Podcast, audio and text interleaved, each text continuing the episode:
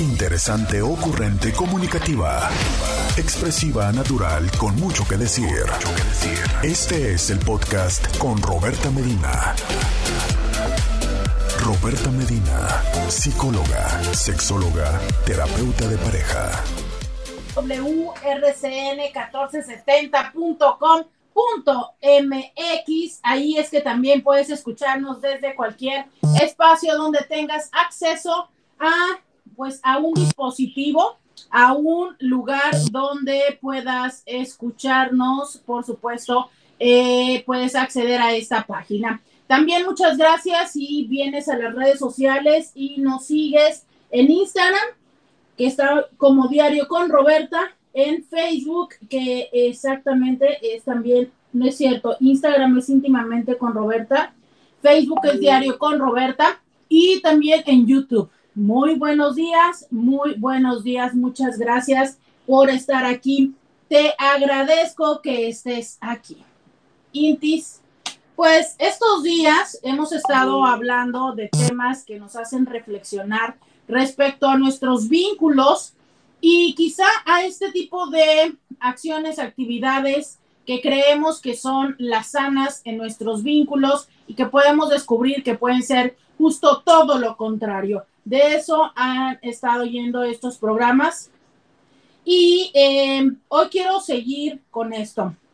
¿Sabes tú lo que es eh, el gaslighting? Es algo que ha existido siempre. Ya lo hemos hablado en este programa. Quizá, eh, como siempre, el hecho de tener un nombre, ¿no? Y poder denominarlo nos ayuda a poder identificarlo, ¿sabes? y poder ponerle, pues sí, nombre y forma a cada una de las cosas. Esto existe hace mucho, pero mucho tiempo. Y hoy me agrada mucho que cada vez estemos hablando más de él porque nos ayuda a tomar conciencia de cómo es que en nuestra relación existe manipulación.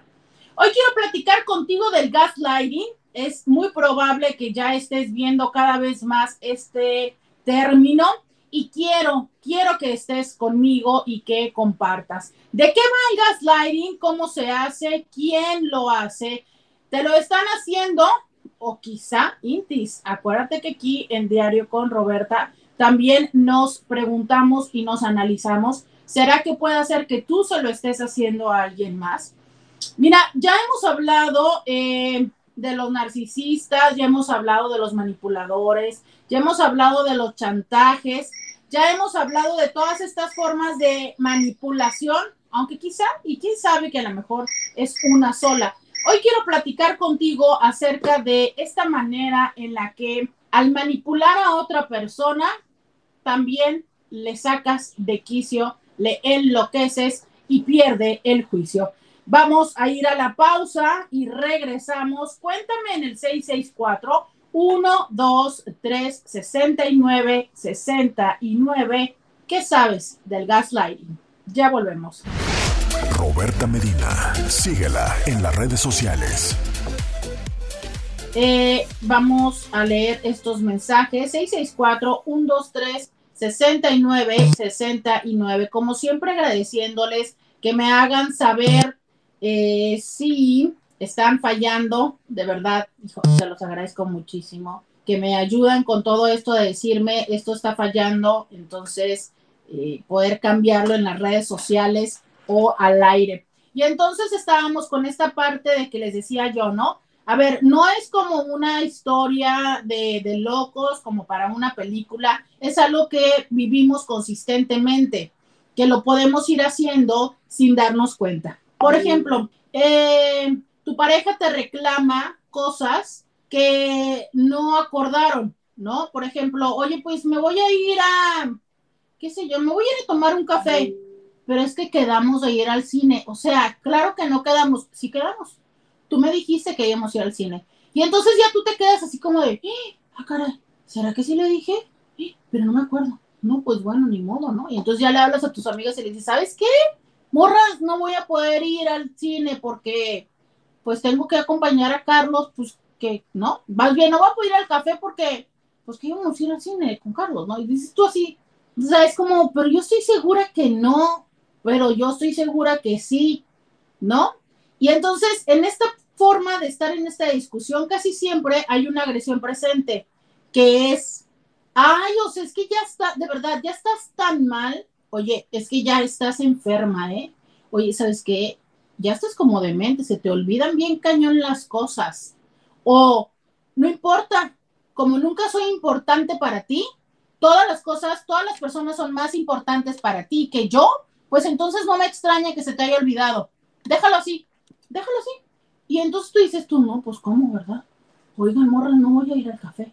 Porque entonces te, te, hace sentir mal. Incluso también decir esto, el gaslighting, aunque todos han hablado acerca de que es una eh, práctica o una dinámica en parejas, decir, también es entre padres e hijos, ¿no?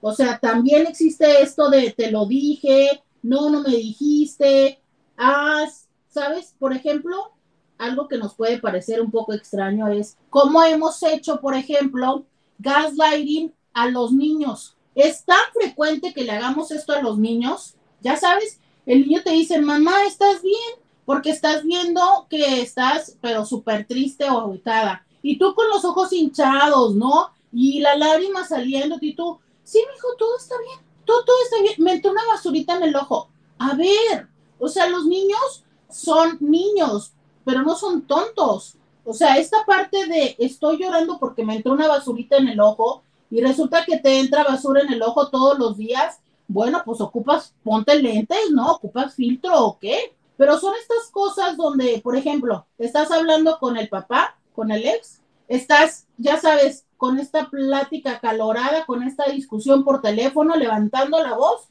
y cuelgas y entonces te dice, mamá, ¿te peleaste con mi papá? O papá, ¿te peleaste con mamá? No, mi hijo, todo está bien, todo está bien, vamos a jugar, ¿no? Y tú con todo el enojo de las cosas. Eh, le dices, a, le dices eh, al niño que las cosas están de una manera diferente a la que él o ella te están preguntando, ¿sabes? Y entonces, claro, que lo que van entendiendo o lo que vamos entendiendo desde niños es que no, nuestra percepción no corresponde. O sea, yo veo a mamá que está triste, le pregunto y mamá me dice que todo está bien. Acto seguido, aprendo que no puedo confiar en mí, no puedo confiar en lo que mis ojos ven porque no es real, ¿sabes? Entiendo que muchas personas lo hacen porque piensan que es la mejor forma de llevarles o digerirle la realidad a los niños. Y es cierto, a lo mejor los niños no tienen que saber por qué tema discutes con mamá o con, con su mamá o con su papá, pero oye, ya te escuchó, ¿no? O ya te está viendo que estás llorando, no le niegues que eso es cierto. Es válido que le digas, mamá está triste, mi amor. No, mamá está triste. ¿Por qué no decirle mamá está triste? O me enojé. Pero si bien es cierto, este tipo de situaciones pueden parecer un poco justificables, en las relaciones de pareja es esta parte consistente de estar negándote la realidad. No, no es cierto lo que viste. Otro ejemplo que a lo mejor les puede sonar y que estoy esperando a que también me den sus ejemplos es, eh, le cachas los mensajes en el celular y ya te dije, ¿no? Que te dice que no, estás loca. Es más, es lesbiana. Ya cuando te dice es lesbiana, ya te sientes tú súper mal, súper loca, ¿no? Bueno, va pasando el tiempo, sigue de amigo o de amiga con, con esta persona con la que aparentemente no hay nada. Llegas a sentir cada vez que la persona está más alejada, seguramente ya las relaciones sexuales no existen y me duele la cabeza, o sea, me imagino que ella está cruda, ¿no? Y le dice, yo te quiero solo a ti, fíjate, mueve la atención de que el tipo le está diciendo, güey, pues que te acostaste con un tipo o te estabas besando en el antro, ¿no? Y ella, pues no sé, a lo mejor sí, pero no me grites, me duele la cabeza, ¿no? Y claro, entonces el tipo, o sea, ya la conversación se vuelve en el me duele la cabeza. ¿Sí se dan cuenta esta, esta manipulación? Eh, y luego le completa, no, para mí tan solo hay uno. Bueno, pero si te hace feliz saber que estuve con otro, pues entonces vamos a decir que sí, ¿no? O sea, si tú quieres, si tú quieres así como sentirte macho alfa por tener esta hembra, pues entonces te digo que sí. Pero te estoy diciendo que sí porque tú te sientes bien, porque tú quieres, porque yo la verdad no me acuerdo. ¿Sabes? O sea, Ay, qué bonita. Eh, qué bonito, ¿no? Qué bonito es como, pues no, es que no me acuerdo y si yo no me acuerdo, no, no pasó. Eh, y fíjate, le siguen reclamando, ¿no? Y luego le dice, fíjate cómo le dice ella, pues tú no tienes nada que decir, cara dura, ¿no? O sea, ya en vez de decirle, no sé, imbécil o alguna forma más intensa. Dijiste a las 10 y llegaste a la una la otra vez y me quedé esperándote. Entonces yo también tengo derecho a pasarla bien. Es cierto. Pero en tal caso, ¿qué va de que él haya dicho a las 10 y llegar a la una en algún momento y que muy probablemente es que estaba trabajando, porque así de ilógicos son los argumentos, y entonces como tú una vez me dijiste a las 10 y llegaste a la una, entonces yo me voy a ir de antro y me voy a acostar con alguien más. ¿No? ¿Por qué no? Porque se puede. ¿No? Entonces, fíjate, no, qué bonito. qué bonito, dice, tú no tienes nada que decir, cara dura, dijiste a las 10 y llegué a las 3. Bueno, pues puede ser que sean las 4. Solo fui a pasarla bien un rato, ¿sabes? Así como de, pues llegué a las 3, pues llegué a las 4, pues me acosté con alguien más. Ay, no lo sé, no me acuerdo, pues no pasó, a ver, ¿por qué alegas? Siempre eres el que está alegando. Por eso no se puede contigo.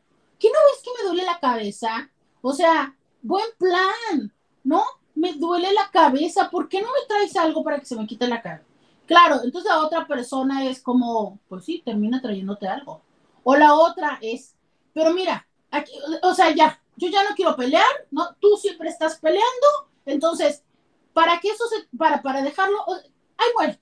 Simplemente, bueno, o sea, tú no me crees, tú siempre estás buscando cómo enojarte, o sea, ahora, no, ay, muere, ay, muere, o sea, si tú no me vas a creer, si esto es cada vez que yo voy a salir al antro, ¿sabes qué? Ay, muere.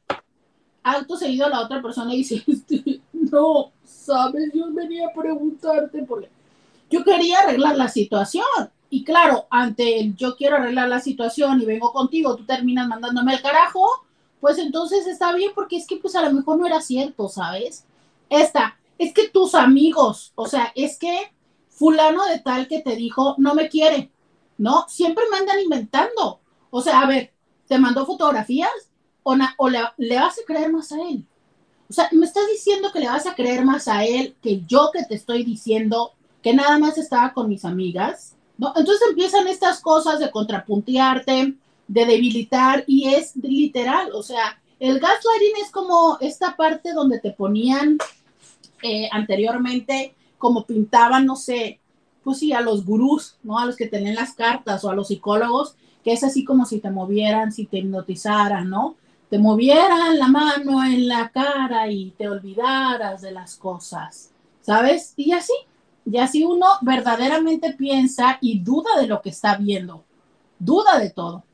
Dice alguien, hay niveles en el gaslightear menos intensos que otros, cosas que la persona que le aplica podría considerar inofensivas o que ella no cache, pues yo creo que como todo, ¿no? Eh, todo, en todo hay niveles.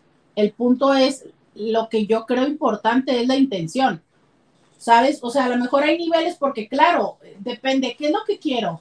Que me deje en paz viendo la tele en estos momentos, que me dé dos horas para estar en paz en la casa, que tener una, tener un amante y que no me cuestione, gastarme el dinero, o sea, es obvio, entre más grande sea lo que yo quiero, por así decirlo, pues más grande va a ser la estrategia.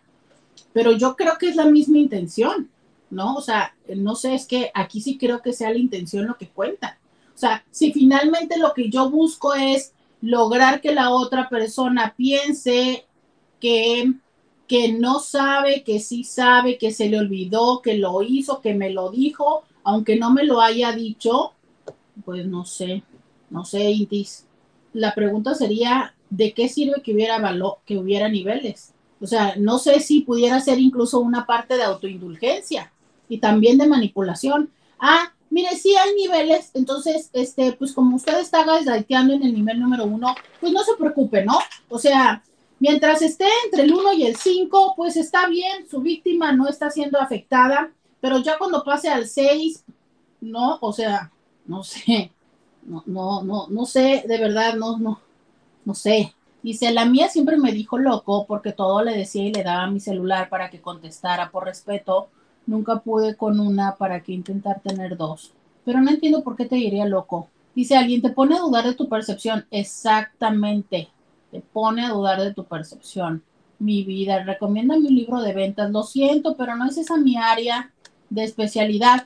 Pero mira, si quieres saber, si hay libros de gaslighting. sí, sí hay libros de gaslighting y es quizá este, ahí donde más se ha hablado de esto. Eh, hay un libro que escribió un, investigador de Stanford y eh, justo si nos habla acerca de cómo suceden estas estrategias, no es como que nos hable para hacerlas, sino para identificar a la persona. Porque lo complicado es, en este sentido, lo siguiente, mira, para que alguien te haga gaslighting, tiene que ser una persona que uno le creas y que tenga cierto poder sobre ti, que este poder puede ser precisamente eso, eh, la confianza que tiene porque tú le consideras alguien confiable. Entonces, puede ser desde tu pareja, puede ser otra vez, hablemos de lo mismo, desde tu gurú, tu líder, ¿no? Tu este pastor o alguien que, le das tú esta confianza, o sea, tú le atribuyes el hecho de que esa persona sabe. Incluso, incluso me atrevería a decir, les decía yo que un elemento importante es que le atribuimos a esta persona eh, nuestra confianza, ¿sabes? Y le atribuimos la idea de que esta persona sabe de lo que nos está diciendo, pero sobre todo yo me atrevería a decir que le atribuimos la, confianza de pensar que esta persona no nos va a hacer daño. Por eso es que puede hacer las cosas que hace, ¿sabes? Porque no sé, o sea, es como si a lo mejor alguien a quien no confías te dice algo, por ejemplo, seguramente todas las personas que me escuchan, que ya me escuchan de tiempo y me han escuchado varias veces, la primera vez que me oyeron fue así como de, no, pues vamos a ver qué dice esta psicóloga, ¿no? Y probablemente en algún momento de su vida les pasó algo donde se acordaron de algo que yo les haya dicho o aplicaron algo que yo les he dicho y les funcionó. Eso les dio más confianza en mí. Y de, vuelve a suceder y vuelve a suceder y llega un momento en el que dices, no, pues sí, mira, esto no me gusta. Esto que está diciendo en este momento no me gusta, ¿por qué? Porque me pega o porque significa que tengo que hacer esto y esto o porque la otra persona, pero pues como todo lo que me dijo anteriormente sí ha pasado, pues entonces esto también tiene que ser verdad. y de esa manera empiezas a dejar de cuestionar mis palabras, ¿no? Y me vas dando la confianza. Pero sobre todo, en este caso, pues bueno, están muchos medios de comunicación de, de medio y a lo mejor va a ser mucho más difícil que pienses que quiero tu bien. Pero si fuera tu pareja, si fuera tu mamá, tu papá, tu hijo, pues lo lógico sería que pensarías que yo quiero que tú estés bien. Entonces, si tú me estás diciendo algo que es diferente a lo que yo pienso, pero yo te tengo la confianza, pues adivina qué. Sí, pues yo voy a dudar. Claro, yo voy a pensar que entonces quien está mal soy yo. Y fíjate, eh, esto llega a hacer que la persona pueda creer que está enferma o que es incapaz o incompetente. Y esto puede ser un buen momento en el que las personas actúan quedándose con todo tu poder. Por ejemplo, hay personas eh, mayores que hay personas a su alrededor, ya sea su pareja o sea algún hijo o algún apoderado, que justo de esto van, ¿no? Haciéndole sentir que, que no, que no saben, que se les olvidó, que les van a ayudar, que les van a apoyar y entonces empiezan a pedirles, no sé, desde firmas, desde números, desde cosas, como por esta parte de, es que yo te estoy ayudando, ¿no? No, es que como ya se te olvidan las cosas, dime, dime dónde, yo te lo guardo. Y luego, como ya se te olvidan las cosas, cuando tú me preguntas, oye, me, me, me, regresas el dinero que te, que te di a guardar? No, no me lo diste. A mí nunca me has dado dinero. ¿Cómo no? ¿Te acuerdas el que me trajo mi hijo y que tú me dijiste que me lo guardabas para que no se me perdiera. No, claro que no, ¿cómo crees? No, si me lo hubieras dado, yo, yo te lo daría. ¿No se lo habrás dado a tu hija? No, es que yo te lo di a ti porque tú me dijiste que me lo guardabas. No, no, no, no, claro que no. Tú sabes que si me lo hubieras dado, yo te lo daría. ¿Qué, o sea, ¿qué, ¿qué necesidad voy a tener yo de que... No, no, no, no, yo creo que lo guardaste en otro lugar. Es más, si quieres te ayudo a buscar mangos y la otra persona con el dinero. ¿Sabes? Sí, este tipo de dinámicas son las que eh, vas sintiendo, ¿sabes? ¿Cómo saber si estamos en una relación así? Vamos a la pausa, te explico, ya volvemos. Podcast de Roberta Medina. Qué bonito, o sea, es que ¿cuántos no bailamos esa canción? Pero fíjate, es que es tan interesante, es que todo, todo en la vida es acerca de manipulación y mercadotecnia. Esa canción, ¿cuántas mujeres, no? Mujeres empoderadas en, en perra, ¿no? Dijeron así como que, claro, esa es mi canción, ¿no? Es bueno, es que es bien interesante, cómo nos vamos identificando con las cosas. Entonces, claro, es que muchos se identificaron como qué chido, ahora se la voy a hacer, se la voy a aplicar yo a él, pero eh, veamos, independientemente de esto, es veamos la, la psicología detrás, ¿no? O sea, el punto es, no, yo no me acuerdo, o sea, no, yo no me acuerdo, ¿no? Y si yo no me acuerdo, yo te puedo decir que no a eso. O sea, es mi argumento para negarte es que yo no me acuerdo. Ah, qué interesante, ¿verdad? Dos, bueno, pero si tú lo quieres, ok, sí, pues, ¿no? A ver, pero si hace dos minutos me estabas diciendo que no. Típico ejemplo. Em, por ejemplo, esta es, esta es una, este ejemplo lo encontré acá en internet, ¿no? Vas tú con, con, tu, con tu persona, ya sea quien te, lo esté haciendo, pareja, eh, padres, hijos o quien sea. Y entonces pasas por la calle y hay una persona y le das dinero y la otra persona te dice, es que no puede ser, ¿cómo es que les das dinero? O sea, claro que por eso se mantienen en la calle, ¿no? O sea, bien que puede estar lavando trastes en una casa, pero no, prefiere estar aquí pidiendo dinero y claro, como hay personas como tú que les dan el dinero, porque como tú no sabes lo que va el dinero, ¿verdad? El día que trabajes y tal.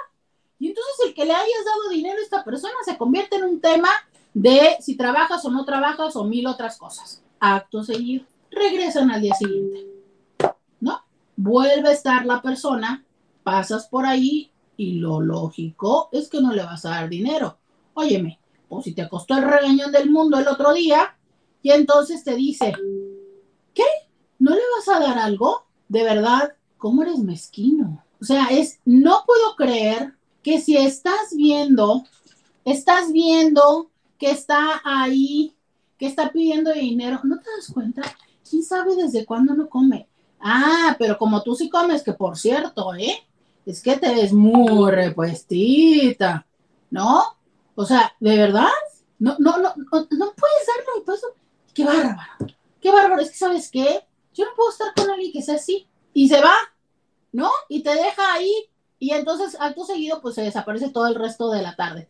Y tú dices así como, pero oye, pero es que el otro día me dijiste que no le diera dinero. ¿Sabes qué? Claro que no. ¿Cómo te voy a decir que no le des dinero? O sea, lo que pasa es que tú estás mal. O sea, tú, no, tú eres mezquino, ¿no? Y que ahora quieres que yo tenga la culpa de que tú no le puedes dar dinero.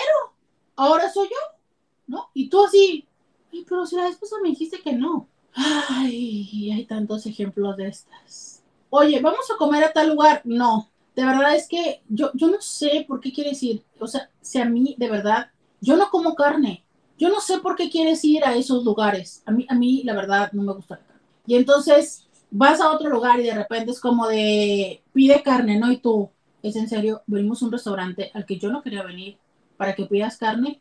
Bueno, es que se me antojó, entonces comes o no comes carne, ¿no? Y entonces todo deriva en que no es esa la parte, sino es, es que eres tú quien escoge más los restaurantes. Y entonces, como tú eres el que escoge más los restaurantes, yo mejor no vuelvo a salir a comer contigo. Y así consistentemente, ¿no? O sea, es, tú eres la persona que tiene la culpa.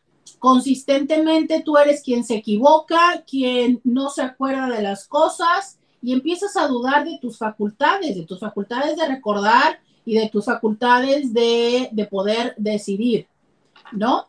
Una de las cosas importantes es te critica y te engaña de manera negativa y persistente. O sea, siempre está poniendo el acento en tus errores, resalta tus equivocaciones, remarca tus debilidades y luego te lo dice, es que pues yo te lo digo por tu bien, pero no está bien. Si tú quieres hacerlo, si tú te quieres seguir equivocando, no, no, no, adelante. Yo solamente te lo estoy diciendo porque pues yo lo que quiero es que, no sé, ¿no? Tengas un mejor matrimonio, te vaya mejor en tu trabajo, pero pues bueno, ¿no? Pues tú sabrás, yo qué voy a saber. Pero claro, pero mientras tanto ya te dijo que no, que no sirves, que no eres bueno, que tal. Otra cosa es, eh, evidentemente, si te está consistentemente criticando y engañando, pues no te sientes libre de ser tú cuando estás con esta persona, ¿sabes? O sea, llega un momento en el que ya duda de expresar tus opiniones, de hacer algo, porque sabes que la otra persona te va a responder haciéndote sentir mal. Tengo una amiga que le sucede esto con su pareja y entonces me dice, pues sí, pero ya salí regañada, ¿no? Le dije tal cosa, pero pues salí regañada. Y ella ya consistentemente me dice de manera frecuente, es que salí regañada. ¿Por qué? O sea, quienes nos regañan y nos disciplinan son nuestros papás, no es tu pareja. Si tu pareja te está disciplinando y regañando, oye, ni que fuera tu coach, es tu pareja, pero no, así pasa, ¿no? O sea, como consistentemente te está criticando. Y entonces tú mejor dices, pues no, como yo ya sé lo que me va a decir, o llega otro momento en el que ya no sabes si sí o si no, o sea, sí, será, pero no, no, pues mejor, pues mejor no le digo, porque no vaya siendo que no. Pero sí, pero yo sé que sí, mm, no, pero, pero pues mejor no, ¿sabes? Al lado de la persona empiezas a sentirte ansioso, o sea, te sientes ansioso o ansiosa, te sientes poca cosa, ¿sabes? Es esta parte donde estás en una reunión con su familia y te sientes incómodo, incómoda. Ya sabes que tarde que temprano va a haber un comentario donde se resalte que no estás haciendo tal o cual cosa, que, mm, que haya una carrilla, ¿no? Que haya una, que haya, o sea, te sientes mal, te sientes incómodo ante esa situación de la posibilidad de que ya sabes que va a haber esta crítica y dices tú, uff, empiezas a, uy, por ejemplo, empiezas a dudar de si eres buena madre, ¿no? O si esto del mansplaining, ¿no? O sea, empieza a meterse en tu trabajo.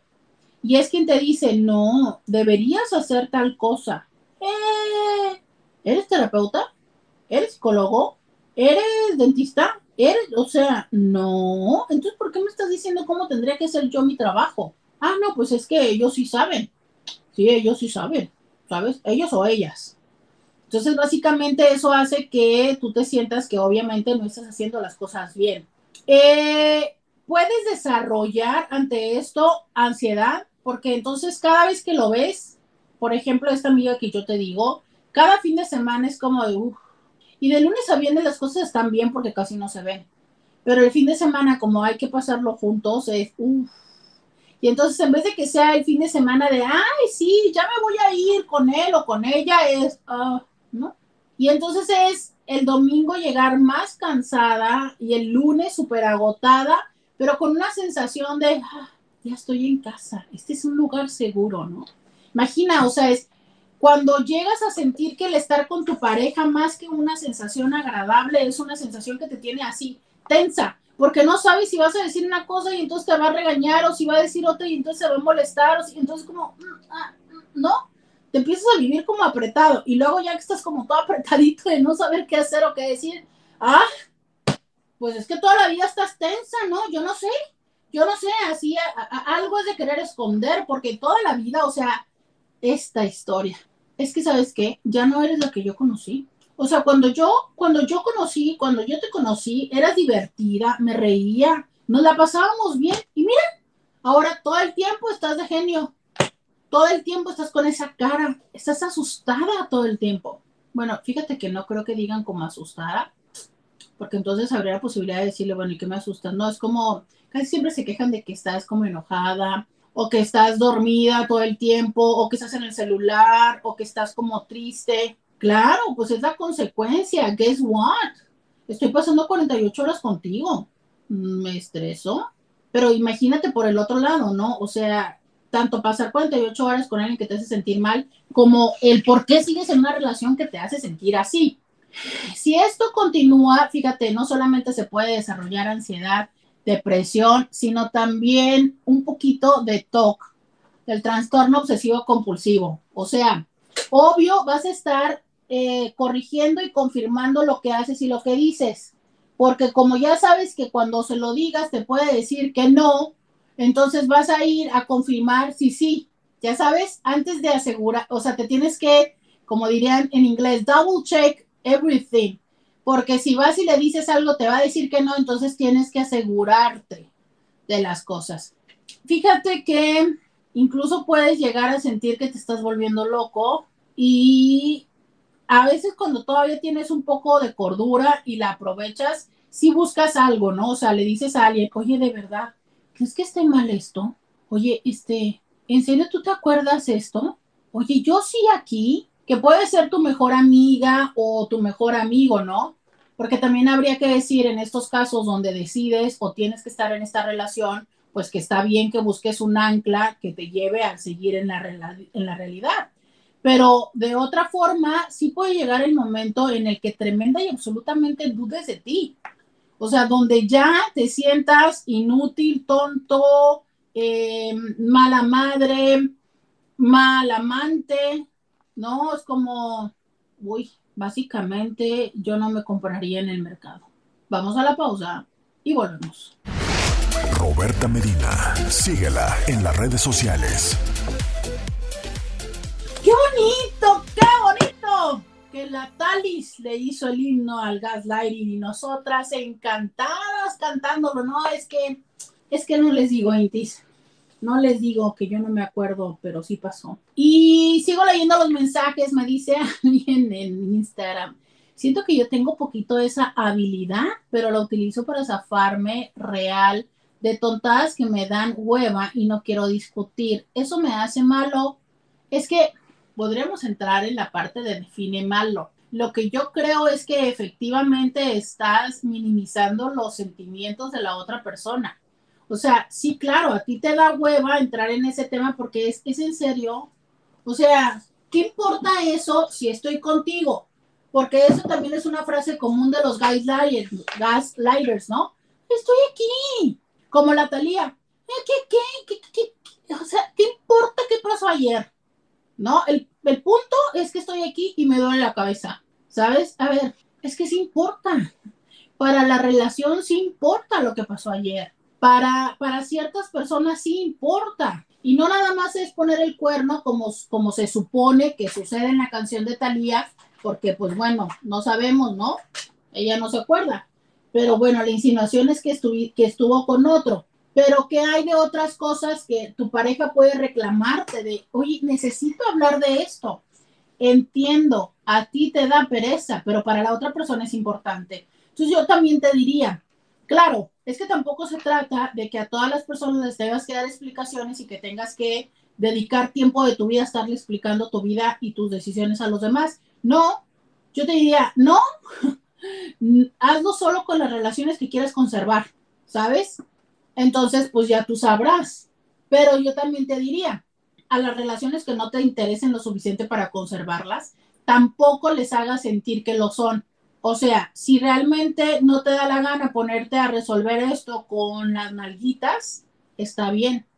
Pero hazle saber que son solo unas nalguitas. O sea, es que solamente es sexo, que solamente es por el momento y que ya no esperen más. Pero muy probablemente una persona te reclama porque tiene interés en que la relación esté y se sostenga, ¿sabes? Una persona que te reclama es porque está buscando resolver las cosas contigo. Entonces, si tú no quieres resolver las cosas con esa persona porque no quieres tener una relación, hácelo saber. O sea, puntualízale más que eh, mandarle la bomba de humo, ¿no? Que no es de ahí donde sale el nombre, pero que sí. O sea, más que hacerle la cortina de humo de, no pasa nada, yo estoy aquí y me duele la cabeza. O sea, dile, ¿sabes qué? A ver, acuérdate que esto nada más es para divertirnos, ¿sabes? No dramas. Y con eso es suficiente, o sea, con eso le estás diciendo a la otra persona, yo no tengo interés en tener una relación contigo. Por ende, no me preguntes lo que hago cuando tú no estás aquí, ¿sabes? Entonces, esa es la parte confundimos nuestra comodidad e ignoramos la comodidad del otro y eso se llama egoísmo. Eso se llama, eh, potencialmente puede ser jugar con otras personas, ¿sabes? No, me encanta porque aquí tengo dos monitos, este, que la aplican en el Instagram, entonces aquí ya se están acompañando, les digo, Dios los hace y ellos se juntan. Em, dice, un problema es que no hacen arreglos de pareja o la comunicación para negociar, quizá. Bueno, justo eso es lo que yo estaba diciendo. Em, mira, dice alguien, pensar que viví 15 años en mi vida viviendo gaslighting y gracias a Dios me liberé. Qué bueno, qué bueno que eh, te liberaste. Qué bueno. Y fíjense que creo que a veces vivimos cosas que ni siquiera sabíamos el nombre hasta que en otro momento se nos aparece, ¿no? Y a veces el nombre no es importante, pero sí reconocer las eh, maneras en las que se va dando. Em, dice, hola Roberta, buen día, excelente programa. A mí me pasó con mi primera relación seria. Yo era su segunda vuelta y muchas veces se quedaba a dormir en casa de su ex con el pretexto de sus hijos. No confío en mi intuición y siempre me hacía sentir que no me preocupara, que mis celos eran infundados. Claro, ¿no? O sea, siempre es como, a ver, pues tú, tú, tú así me conociste, tú ya sabías que yo tenía otros hijos, ¿no? Y de verdad no tengo nada que ver con ella, no tengo nada que ver. Tú eres la celosa. Y sí, fíjate, es que muchas de las veces nosotros podemos llegar a saber. Eh, puede preguntar a alguien si ese abuso psicológico es sistemático, puede sufrir eh, estrés postraumático. Sí, sí. Fíjate que alguna vez yo tuve un, un, novio, un novio brasileño, em, que era un poco así, ¿no? Y entonces, y me decía, pues es que ya, ya te prendí el chip, me, así, me lo decía tal cual, pero me lo decía como en una palabra así como ya te fregué, ¿no? Me decía, es que pues ya, ya te prendí el chip de celosa y ya a partir de todas las relaciones que tengas vas a ser así, ¿no? Porque así es, es como, es como un fuego que se prende y pues ya, ya te lo aprendí. Y yo, dentro de mí me daba mucho enojo, pero a mí me da mucho enojo el decir, o sea, ¿cómo? Tú piensas que eh, además de todo me prendiste un chip que me va a dañar y una parte de mí decía, pues vas a ver que no, o sea, vas a ver que yo no voy a volver a dudar en la próxima relación. Y no es que esté dudando, lo que pasa es que las cosas son muy obvias, ya sabes, yo en mi revolución de, hmm, yo no voy a quedarme dañada, pero sí. O sea, claro, una vez que descubres las formas, claro, mire, yo, yo sí voy a confesar algo aquí públicamente que es, tengo 14 años escuchando personas en relaciones de pareja. Eh, de los temas que más escucho son infidelidad. Y escucho la infidelidad de ambos lados, de quien, entre comillas, la recibe y quien, entre comillas, la da. Me sé los trucos, ¿Cómo, ¿Cómo puedes llegar a ignorar algo que ya sabes? Ya te lo hicieron una vez. En mi caso, no me lo han hecho, pero lo he escuchado 14 años. ¿No? Entonces, ¿cómo, ¿cómo le dices a tu mente? ¿Cómo le dices a tu cuerpo? ¿Cómo le dices a tu corazón que ya lo vivió, que ya lo sufrió, que no? Ah, pues eso se borra. ¿Cómo? Y claro, es que probablemente la persona con la que estás ahorita es, es, es, es amorosa, pero es, hay una parte de ti que está atenta. Eso se va quitando, o sea, sí se tiene que ir quitando, ¿sabes? Porque no puedes vivir así. Es, vas construyendo una confianza en la persona, pero sí hay momentos en los que sí te quedas como ciscado, sí te quedas. Claro que sí te vas a quedar, ¿no? Eh, me dicen por acá, ¿sigues recibiendo pacientes? Sí estoy atendiendo, pero solo por Zoom. De aquí a que yo no esté vacunada, Intis, no voy a consultar presencialmente y todavía no estoy vacunada. Em, por acá dice eh, alguien más, quiero, que, a ver, bueno, voy a seguirles leyendo los mensajes. Dice, me recordó la película de la chica del tren, ¿sabes? Que no la he visto. Dice, al momento, al comienzo dijiste que todos manipulábamos y ahora que veo consecuencias del gaslighting, esos efectos secundarios son son conscientes de parte de quien los hace. No, yo no creo que la persona quiera trastornarte absoluta y totalmente para un futuro, al menos no la mayoría de las personas. Creo que lo que la persona quiere es salirse con la de ellos.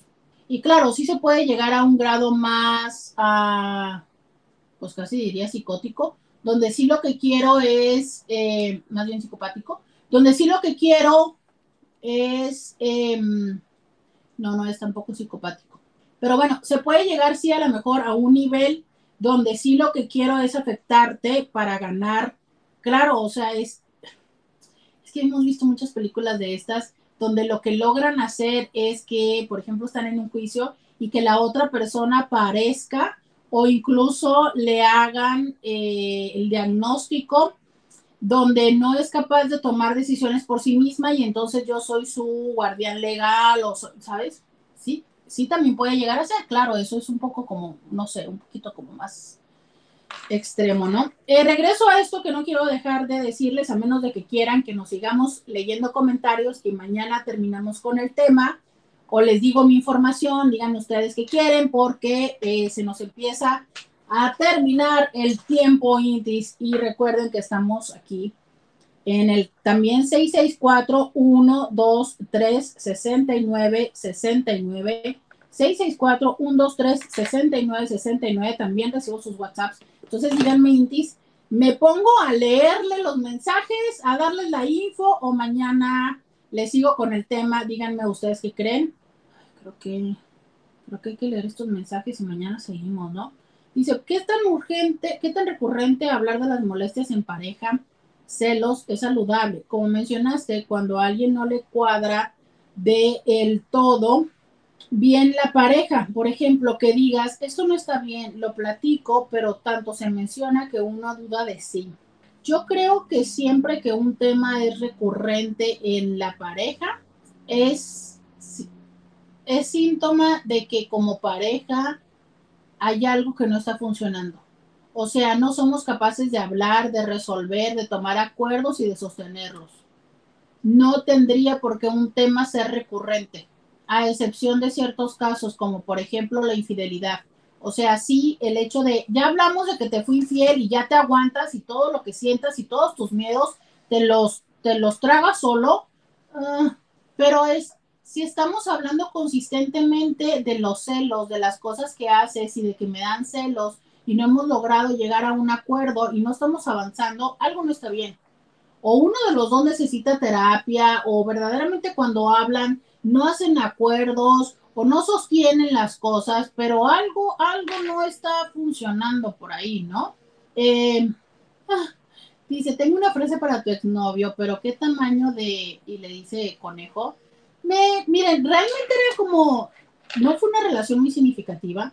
Eh, y, y sí me pregunto, ¿no? ¿Cuánto daño le pudo haber hecho a otras mujeres? Y se los hacía. Entonces, híjole, yo sí, sí recuerdo esa frase, ¿no? Porque de repente yo le pregunto, hubo un tiempo en que a mí rápidamente no me gustó la historia y nos dejamos y después tuvimos una breve segunda oportunidad. Todo fue muy breve, no sé cuánto habrá durado todo. Ahorita la pausa lo pienso y se lo digo. Y entonces durante ese tiempo yo veía ciertas cosas y después en la segunda parte me decía, no, no, es que ya estás loca, ¿no? Es que eso no pasa. Es que ya se te prendió el chip, ya se te prendió el chip. Y ya, ya vas a estar dañada. Ya siempre lo vas a tener. Y a mí lo que me importaba era el haber quedado dañada, pero haber quedado con ese chip prendido, ¿no? Ay, muy chistoso, o sea, cuando uno verdaderamente se cree eso. A ver, eh, por acá dice, es peligroso, muy peligroso. Yo he llegado al punto en que ya no sé si las discusiones y reclamos fueron reales o no, o solo las imaginé. Cuidado, Inti, cuidado, porque eso ya suena muy mal. Por acá me dicen que tengo que irme a la pausa, tengo muchos mensajes, tengo más información. Vamos a la pausa y volvemos. Podcast de Roberta Medina. Mira, este Carlos encontró una canción todavía más vieja en el repertorio mexicano de eh, Yo te aseguro que yo no fui. Casi se llama la canción, Carlos. Yo te aseguro que yo no fui. Yo no fui, yo no fui. Y es eso, ¿no? Si te vienen a contar cositas malas de mí, manda a todos a volar y diles que yo no fui. Yo te aseguro que yo no fui, ¿no? Es eso, o sea, es como, no, no, o sea, estás mal, ¿no? Tú estás viendo mal. Ah, todo lo haces mal. Exacto, o sea, es como, aunque te digan que yo lo vi, no, yo no fui. Entonces, es esa parte donde tú piensas que, pero híjole, como un poco de cuidado, ¿no? Em, por acá dice alguien más, la manipulación se ve a veces en el trabajo con él o la jefe del trabajo o compañeros cuando saben que eres noble y los más vivos lo hacen por abusar o simplemente para hacerte ver como un tinto y una burla. Yo lo vi con un compañero de avanzada edad muy noble y trabajador cuando yo trabajaba en un súper. El jefe le pedía hacer más trabajo de lo que le correspondía y algunos compañeros le hacían cosas o bromas y según ellos se hacían pasar por sus amigos. Es más, las muchachas le coqueteaban para que les ayudara con su trabajo. Para mí, eso fue manipulación. Claro, claro, pero fíjate, esa es una manipulación, ¿cómo decirte? Es una manipulación. Mm, esto es algo que estoy pensando justo en este momento que lo estoy diciendo, ¿vale? Pero es, creo que esto que tú me hablas, sí, son manipulación, pero son manipulaciones donde está la puerta abierta, o sea, la persona puede decidir entrar o si ya está dentro, se puede salir. El gaslighting no, porque en el gaslighting te hace creer que estás loco. Entonces, no te sales de ese lugar de lo que te está diciendo porque aparentemente eh, afuera todavía está peor las cosas. ¿Sabes? O sea, es yo te estoy diciendo que no. Te estoy diciendo que se te, o sea, tú eres el que se te olvida, tú eres el que no sabes, tú eres, ¿sí me explico? Entonces, la otra opción como la otra opción está mal, no te queda más que aceptar la que te estoy dando. Aquí el señor, pues a ver, las fulanitas le coqueteaban y él terminaba, qué sé yo, voy a poner una cosa tonta, ¿no? Él terminaba haciéndoles el reporte. Pero si él quería, pues no les hacía el reporte y bye bye, ¿no? Adiós con tu coquetería. No, en este otro caso sí lo tienes que hacer. En este otro caso sí concedes a la pareja, a la relación, a la situación. ¿Por qué? Porque dices tú, ah, caray, Sí, sí, no, pues es que si no esto, no, no, pues, o sea, hasta casi te quisiera decir que esa manipulación de este señor, sí, por baja autoestima, por lo que quisieras, pero casi, casi, casi que era consensuada, ¿no? O sea, él aceptaba el seguir en esta dinámica. Las personas que están en el gaslighting no es que acepten seguir en la dinámica desde un, bueno, está bien, ¿no? Es realmente, ay, caray, o sea, si estoy mal, sí lo dije, sea, de verdad se me olvidó que ya me lo había dicho. cosas tan simples como yo te dije que no, ya sabes que te dije que no me gusta la carne, ¿por qué me vuelves a cocinar carne? Y es como, es que nunca me habías dicho que no te gustaba, pero si el otro día me dijiste, no, yo no, yo no te dije, estás mal. O sea, es que ni siquiera para cocinar sirves. Y acto seguido dices tú, eh, sí estoy mal, ¿sabes? No, pues sí, sí. Y entonces, por eso ya nunca viene a comer. Claro. La realidad es que come con alguien más. Una parte es, esta persona casi nunca admite sus errores, siempre es defensivo ante las críticas. O sea, esta persona, eh, si aceptara lo que tú le dices, cuando tú le dices, oye, pero es que el otro día tú me dijiste tal, claro, perdería la ventaja que tiene sobre ti. Entonces, mangos que lo hacen, ¿no? O sea, sigue sosteniendo lo que te dijo, lo sigue sosteniendo de manera tal en que esto a veces se convierte casi que en una lucha de ver quién sostiene más su punto y adivina quién gana, ellos, ¿sabes? Porque ataca al otro para poder defenderse. Y a mayor ataque, o sea, a mayor tú le quieres eh, aclarar las cosas, más te ataca, ¿sabes? No hay una buena aceptación de las cosas porque entonces tendría que darte la razón y si te da la razón pierde. Entonces no importa. Y mira, a veces las discusiones son tan, es que simplemente dicen, ¿por qué no? Pero es que te estoy preguntando, ¿por qué no viniste a la casa a dormir? ¿Por qué no quieres? ¿Por qué vas? ¿Por qué no? Y es como toparte con pared, porque de verdad, a veces te pueden dar unas respuestas, deja tú que te hagan sentir loca. O sea, respuestas que te hacen sentir que te hierve la sangre pero obviamente hacen lo que sea con tal de no conceder. Si tú le criticas o señalas el error, se van a defender señalando alguna falta tuya o victimizándose. O sea, lo que hacen es quitar el foco de atención, como les expliqué ahorita con el ejemplo de Talía, ¿no? O sea, a ver, no, no te estés quejando de lo que hice o no hice anoche.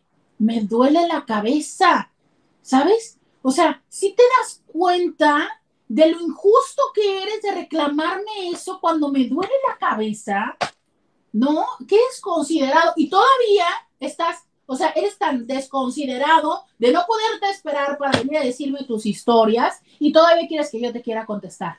Si me duele la cabeza, claro. Entonces de repente ya te sientes hasta culpable por venir a decirle algo, ¿verdad? Sí.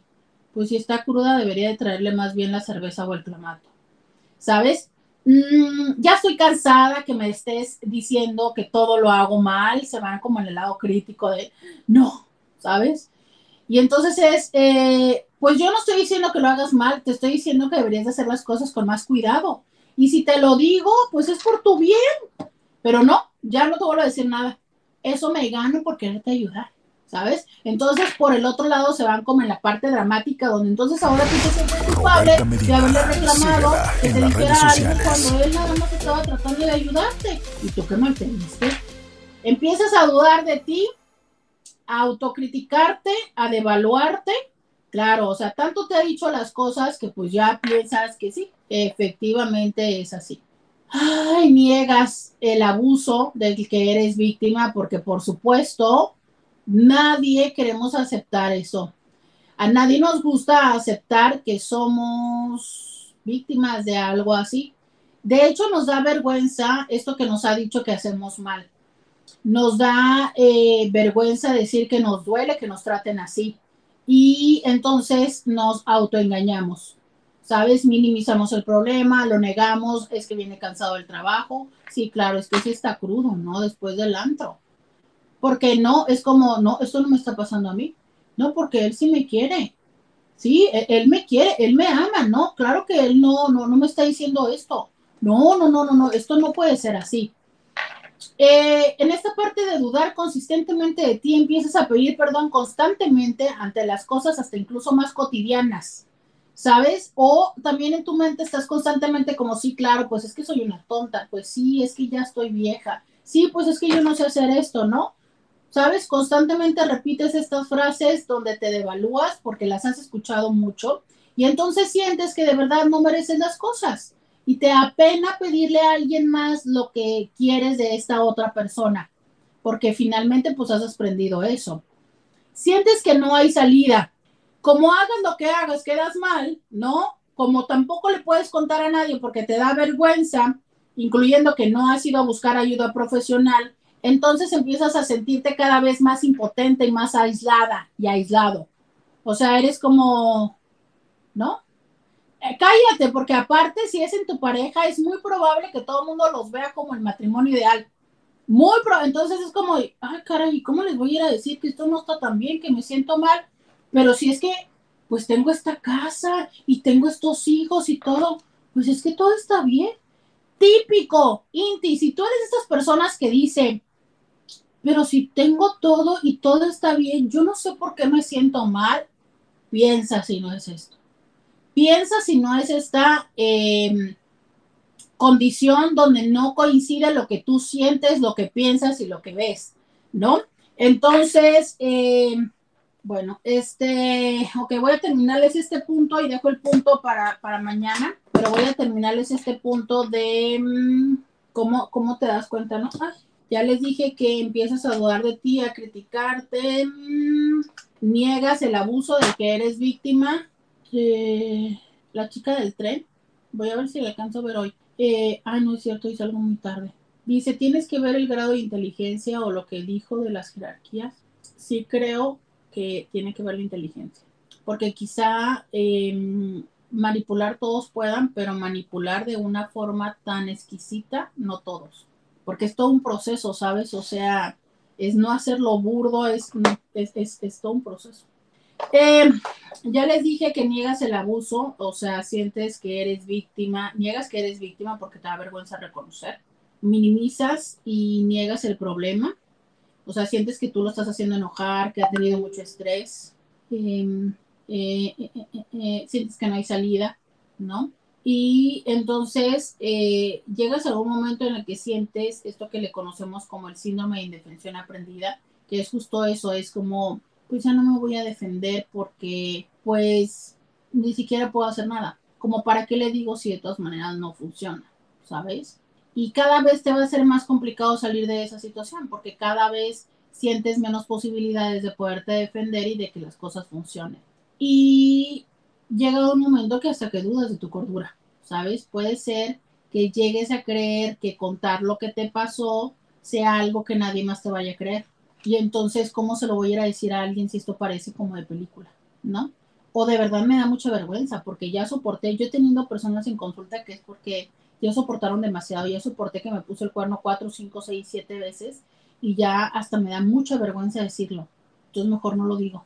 Y como ya me puso el cuerno cinco, siete veces o seis veces, pues ya no me acuerdo si fue la vez pasada que pasó o fue esta. Y entonces cuando yo lo reclamo, él me dice, estás mal, y yo, pero yo sé que sí, pero entonces me dice que fue a la pasada, pero entonces no fue de aquí, ¿sabes? Es, es como un poco complicado. Si me pasó y es muy desgastante tratar de hacerlo entrar en razón. Justo esto es una de las cosas que tratamos de hacerlos entrar en razón. Dice, ¿qué significa la palabra guys? Disculpa, no lo sé escribir con palabras. ¿Son palabras en inglés? Sí, cierro diciéndoles que el término gaslighting tiene que ver con una, primero fue una obra de teatro en 1938, después fue una película en 1944 y se llamaba así Gaslight y versaba sobre un hombre que empezó a hacerle creer a su mujer que estaba loca porque lo que pretendía era quedarse con un tesoro que tenía en casa.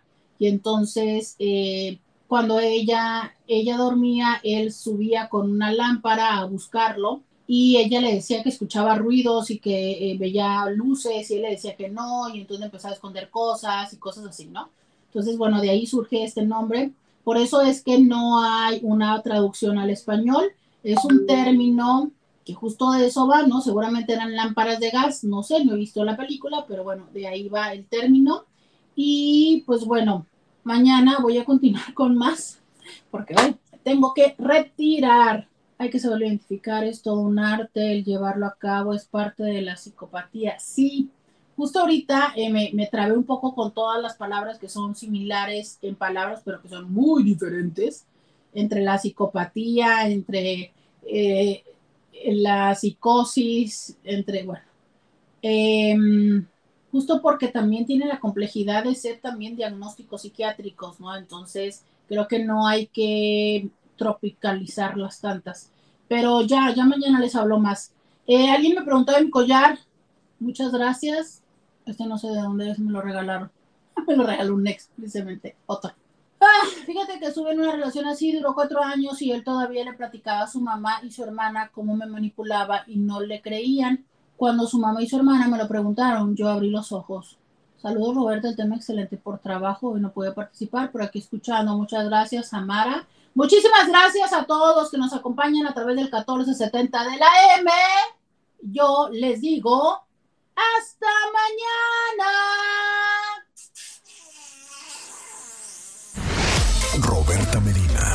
Escúchala en vivo de lunes a viernes a las 11 de la mañana por redes sociales.